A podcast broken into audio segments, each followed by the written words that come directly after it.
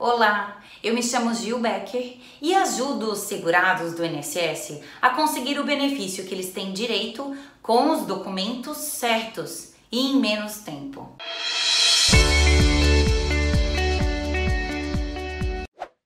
Hoje nós falaremos sobre um erro que o segurado deve evitar para conseguir um valor maior de aposentadoria. Nenhum segurado quer perder dinheiro na aposentadoria. E para isso é preciso prestar atenção para evitar errar e aumentar o valor do benefício.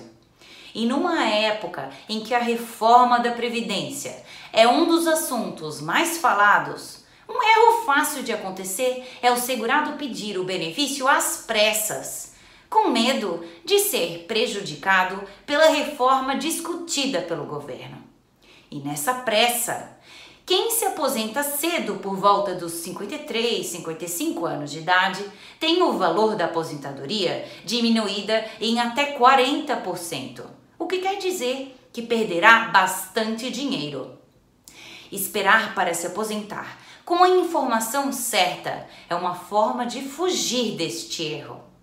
Isso porque, se já completou os requisitos para se aposentar hoje, a reforma não vai impedir que o benefício seja, seja concedido, porque o segurado já tem o direito adquirido a aposentar-se.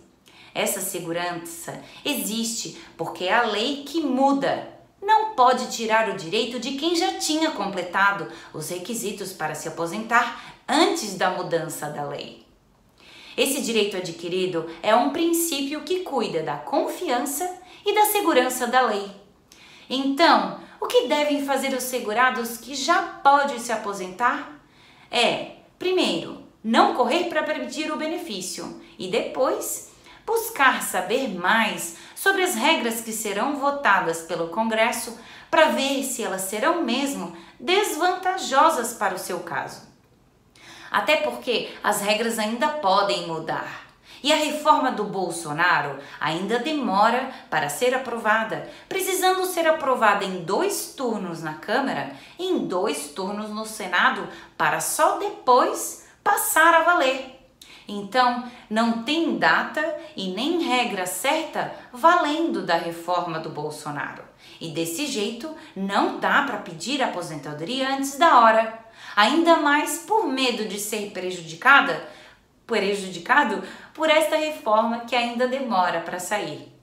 Saber isso e procurar um profissional da sua confiança pode ajudar a não errar e aumentar o valor da aposentadoria no INSS. Ficou uma dúvida ou quer saber mais? Envie a sua pergunta para o e-mail que aparece no final.